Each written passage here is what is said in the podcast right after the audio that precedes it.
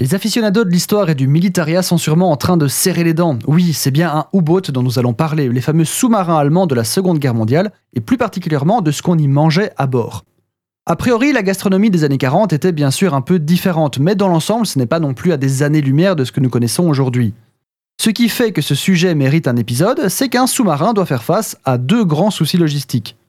Le manque de place et donc le manque de place de stockage, et les conditions de température et d'humidité rendant ce stockage infernal. Il n'y avait en effet pas de congélateur et seulement un petit frigo à bord, et il se passait parfois jusqu'à 12 semaines entre deux escales.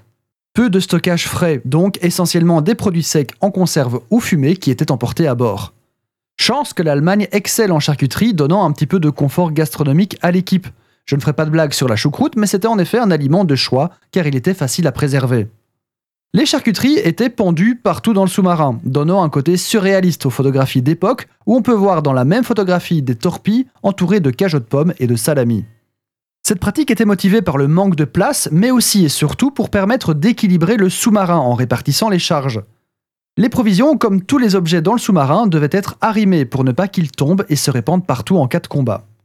Au total, c'était 12 tonnes de vivres qui étaient stockées pour nourrir les 55 membres d'équipage pendant 12 semaines.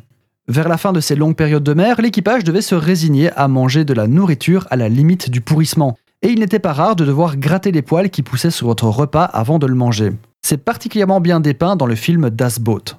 Des témoignages rapportent que la nourriture prenait peu à peu le goût du mazout, d'huile et d'odeur corporelle qui empestait tout le sous-marin.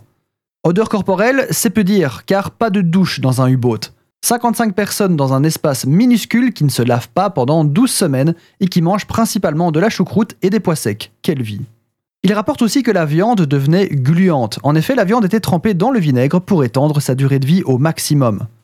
Il arrivait que les marins commerçaient avec des poissonniers pour avoir un peu de nourriture fraîche. Ils étaient aussi parfois ravitaillés en pleine mer, mais c'était assez rare.